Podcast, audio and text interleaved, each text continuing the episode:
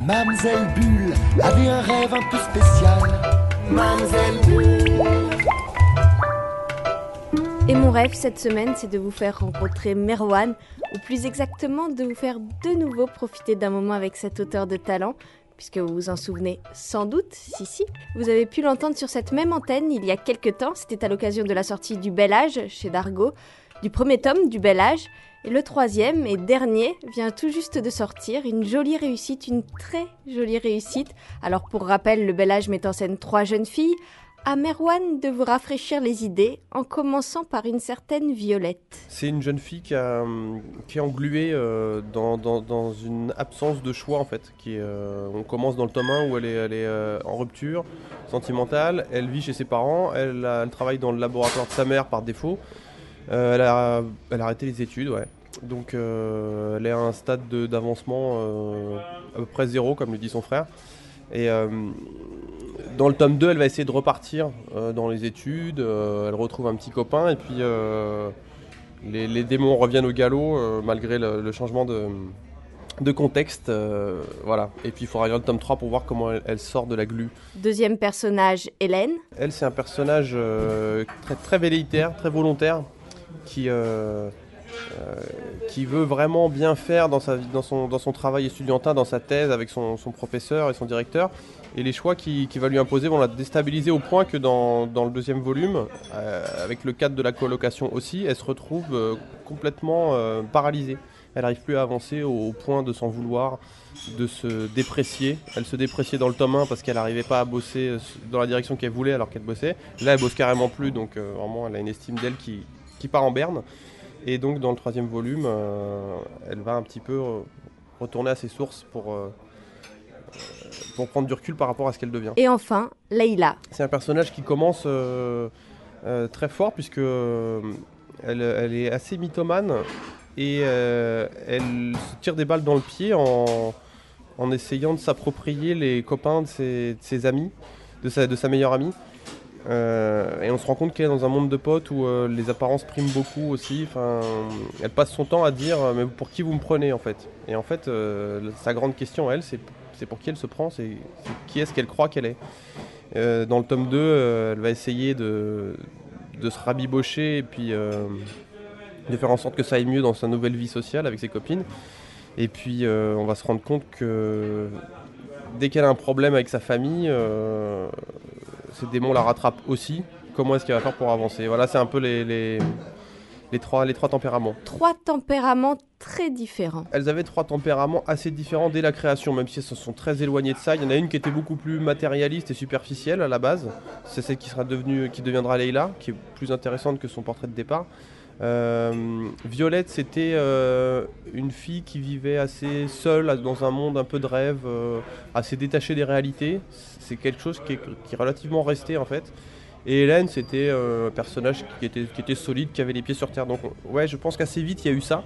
Et puis en, les situations, en creusant les situations, leurs caractères se sont forgés. Ces caractères, le lecteur les a donc découverts à travers les deux premiers tomes.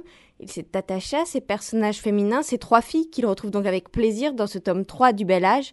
C'est l'été, les vacances. Euh, Elles se retrouvent autour d'une soirée improvisée à l'appart alors qu'elles étaient un peu en froid toutes les trois. Euh, elles vivent leur vie un peu dans leur coin et euh, finalement ça se passe pas non plus euh, pour le mieux. Hein. C'est pas parce qu'on fuit un conflit que la vie est plus belle pour autant. Et du coup elles se retrouvent là, elles, elles voient qu'elles ont rien prévu pour l'été, elles se rendent compte qu'elles sont un peu dans un constat d'échec à nouveau. Bah qu'est-ce qu'on fait quoi? On bouge quoi. En fait, on sait toujours ce qu'on quitte, on sait jamais ce qu'on va trouver, et c'est exactement, euh, c'est exactement ce qui leur arrive aussi. Euh, après, quand la randonnée, quand en tout cas le périple va se préciser, on va commencer à voir un peu euh, vers quoi chacune aspire. Elles vont commencer à avoir des envies différentes et divergentes, mais quand on part, on part. On veut un peu de soleil, on veut un peu de nature, on veut, on veut plus la ville, quoi. Et quand on est étudiant sans le sou, il n'y a pas forcément des milliers d'opportunités, de possibilités. Alors la solution, la famille, direction le sud et la maison où a grandi Hélène. Sur place, Leïla et Violette rencontrent les sœurs de leur coloc, mais aussi ses parents, son père. Pas le genre de bonhomme qu'on a envie de décevoir, ce sont les mots simples et pourtant forts, des mots qui font sens, des mots qui sont prononcés par Hélène. Qu'est-ce que les parents attendent de, mieux, sans vouloir le dire, mais tout ce qu'on espère de ces enfants, c'est qu'ils fassent mieux que nous, quoi, qu'ils s'en sortent. Et on voit que c'est un personnage euh, qui, malgré le fait, qui, qui dit à sa fille qu'il lui fait confiance, vraiment, et qu'il faut pas non plus s'entêter, qu'elle va s'en sortir. Mais on voit que lui-même, il, s'est trouvé limité à un moment donné dans sa vie. Il a essayé de faire des choses euh, un peu dans les études, un peu plus intellectuelles pour aider ses filles, puis il dit non, mais c'est- pas mon truc, j'ai pas réussi. Et d'ailleurs, j'y ai pas pensé, mais lui, en fait, il est maçon. Et euh, c'est très peu décrit ce que fait Hélène, mais on se rend compte qu'en fait, elle est plus ou moins ingénieure. Et c'est finalement, euh, on va dire que c'est un peu le stade supérieur à la maçonnerie. Et euh, elle, ce qu'elle voudrait, c'est que son père soit fier d'elle, quoi. Et euh, ce qu'il faut pas qu'elle confonde, c'est que son directeur de thèse, c'est pas son père. Dès lors, quelle parole pour rassurer, pour apaiser Merwan? On voit qu'il y a une, une affection très forte, de toute façon. Euh, c'est pas quelque chose qui, qui, qui- qui va lui dire, mais c'est quelque chose que- qu'elle comprend parce qu'il lui dit. Et c'est pas le seul. Leïla aussi lui dit, il y a beaucoup de. Ça revient à plusieurs reprises dans le tome 3, les gens lui font confiance. C'est-à-dire que la dernière personne à faire confiance à Hélène, c'est elle-même. Quand, elle, quand Leïla lui dit euh, qu'elle serait pas partie en randonnée euh, parce qu'elle lui fait confiance, euh, si elle n'était pas là, c'est parce qu'elle fait confiance qu'elle est là. Et quand Hélène lui dit mais tu fais confiance pourquoi Elle lui dit pour tout. C'est sincère. C'est que c'est, que c'est quelqu'un, on a, visuellement, de l'extérieur qu'elle est très stable, très solide. Et elle, prend conscience qu'à un moment donné, elle, elle peut se détacher aussi peut-être de, des, idées qu'elle avait, de ce qu'elle pensait devoir réaliser par rapport à sa famille, de grand aussi, parce que finalement, le tome 3, elle, euh, elle met de côté un peu la chose la plus brillante, quoi, puisqu'on lui propose un poste euh, de quelqu'un qui a un labo qui va même gagner des prix, etc. Et euh, pour quelque chose d'un peu moins, grand, mais, elle assume sa vie à elle, et pas forcément tout ce, tout qu'on s'imaginait, qu'on qu'on- qu'on projette en elle de la part de ses parents. C'est ça qu'elle arrive à s'accommoder de ça. Mais avant qu'elle n'arrive à s'accommoder de ça, avant que, que chacune d'entre elles prenne des décisions importantes pour le futur, une randonnée, peu de paroles et pourtant. Si tu as marché en montagne, moi c'était mon cas à, à l'âge de ces jeunes filles, puisque je dédicace le livre à, à Mathieu, euh, un très bon ami avec qui on allait marcher dans les Pyrénées à peu près à cet âge-là. Quand tu marches, tu parles pas. Et en montagne, tu marches beaucoup, beaucoup. Et je me souviens qu'à chaque fois qu'on s'arrêtait, euh, les mots étaient pesés. C'est-à-dire que ils avaient tellement tourné dans nos têtes que si on avait envie de dire quelque chose, on le disait et puis ça s'arrêtait là. Après, le silence reprenait sa part. Et du coup, chaque phrase, c'est ce que j'ai essayé de retranscrire aussi dans le bel âge, elle dit beaucoup sur la façon dont les personnages évoluent. Encore pour revenir à Hélène, le moment où elle est embêtée parce qu'elle n'arrive pas à concilier ses copines et elle dit qu'elle elle en a- marre de ce rôle de- de commandant en chef, elle veut pas ça. Elle veut pas.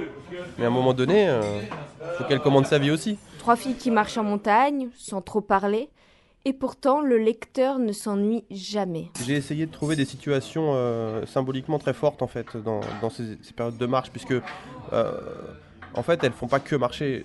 Euh, Dès le départ de la randonnée, euh, chacune euh, rencontre des choses auxquelles elle s'attendait pas. Par exemple, euh, Violette pensait pas que ce serait si fatigant. Ça peut paraître anodin, mais au bout d'un moment, ça tourne carrément euh, très mal pour elle au niveau de l'implication physique.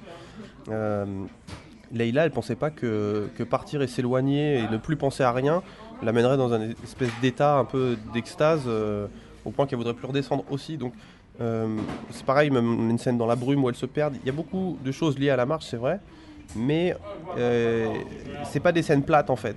Elles sont en évolution et il y a toujours quelque chose de l'élément extérieur qui, qui fait qu'elles sont obligées de travailler sur elles-mêmes en fait. Et ce travail porte ses fruits. À la fin de la randonnée, chacune part de son côté. Ça, oui, c'est ce que je voulais. euh, pour plusieurs raisons. Déjà parce qu'avec ce copain, on a chacun pris une navette et que les adieux étaient euh, pudiquement déchirants. Donc je, voulais retranscrire, je voulais redonner, re- retrouver cette émotion que, nous avions ressentie. Et euh, je, je voulais pas aussi qu'il y ait un couple qui se forme plus qu'un autre à travers ce trio.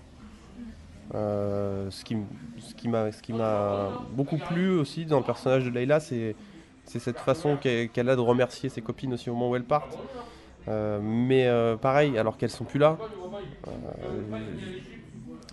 C'est comme ce que tu disais par rapport au père. Comment est-ce que les choses vont passer par quel mot ou quoi C'est pas parce que c'est pas présent et que c'est pas dit euh, très clairement que, que ça peut pas être ressenti. Et euh, je, trouve ça plus fort quand on, quand on perçoit les choses parce qu'on a une incapacité à les dire, mais, mais le corps le montre et les, les circonstances aussi.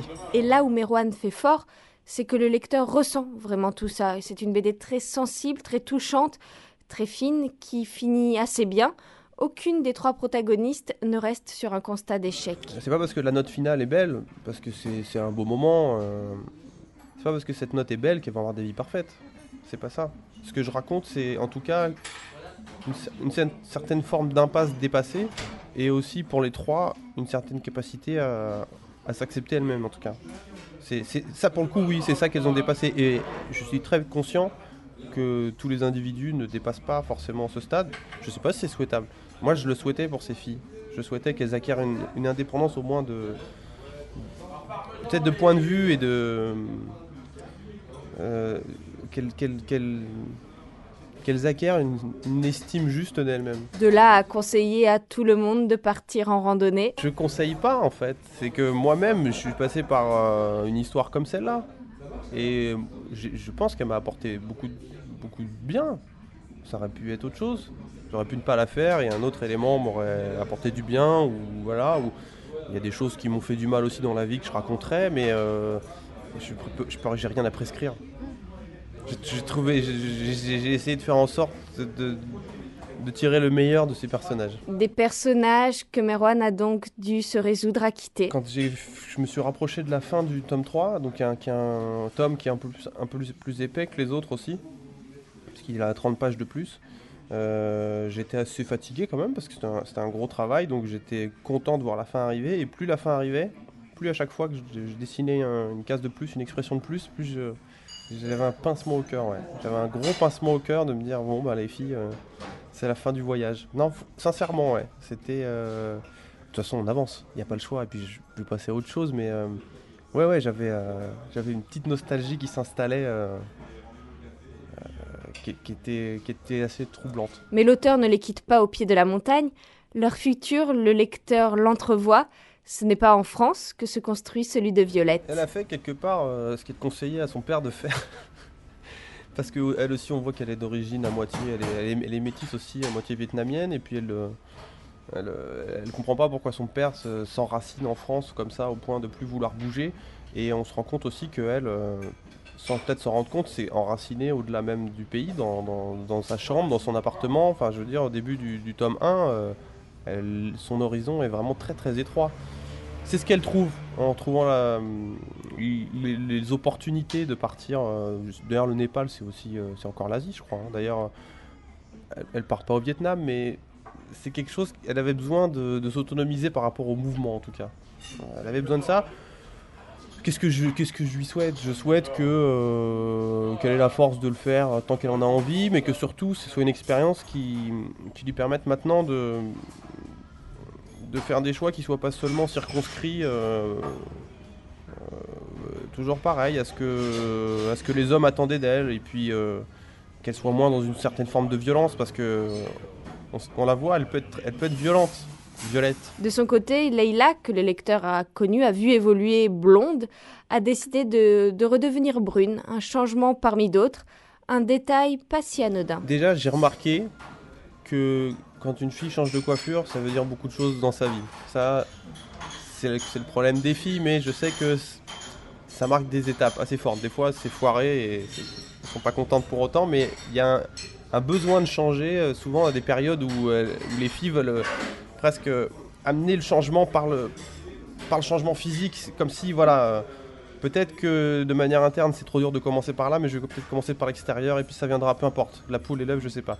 Euh, Leïla, si on suit son itinéraire, en fait, c'est euh, une, fille qui, a, qui aime pas ce qu'elle est, en fait, qui est vraiment on voit aussi les problèmes qu'elle a avec sa famille. On voit petit à petit, plus ça va, plus elle discute, plus on, comprend on comprend que, je sais pas si c'est pas une fille qui a été désirée ou quoi, mais en tout cas, ses rapports à ses parents sont, troubles, sont distants. Euh, euh, des fois, elle a l'impression qu'on préférait qu'elle soit pas là.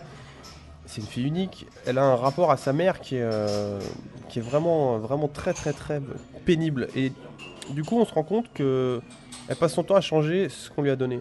Elle change son prénom, elle change la couleur de ses cheveux, même ses origines elle ment, elle, elle, trafique en fait. Elle trafique une certaine forme de nature, même si on fait ce qu'on veut de sa nature. Mais là, c'est aussi comme un peu une réconciliation pour moi, qu'elle redevienne brune, qui est aussi la couleur des cheveux de sa mère d'ailleurs.